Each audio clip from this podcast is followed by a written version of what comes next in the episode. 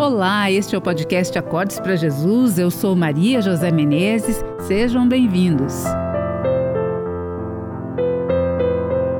Hoje nós vamos falar sobre para onde temos olhado. Em Mateus 6,34 diz: Portanto, não se preocupem com o amanhã, pois o amanhã se preocupará consigo mesmo. Basta cada dia o seu próprio mal.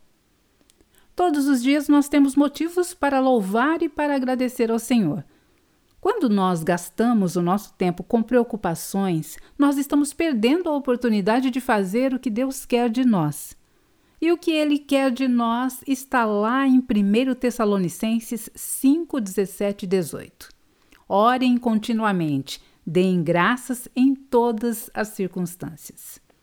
Nós podemos ter dificuldades, mas Deus está conosco em todos os momentos.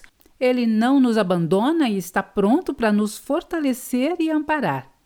Nós precisamos lembrar sempre que, sejam quais forem as circunstâncias, Deus está ao nosso lado e quer receber de nós o louvor que lhe é devido.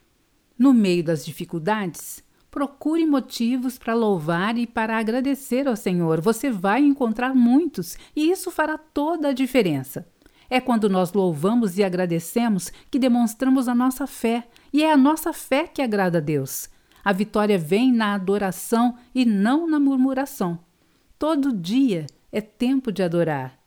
E quem somos nós sem o Senhor? É Ele quem tem todo o poder. Nenhum dinheiro, influência ou sabedoria humana se compara à grandeza dele. Nós somos totalmente dependentes do nosso Deus. E quanto antes percebemos isso, melhor.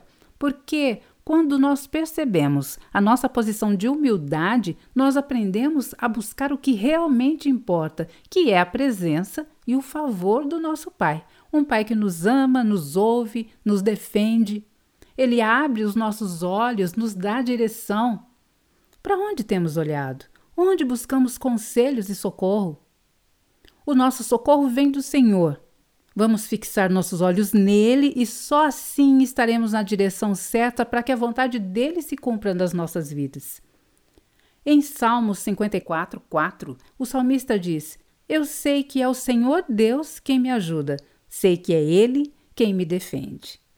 Que esta declaração esteja sempre em nossos lábios. Deus abençoe e até o próximo episódio.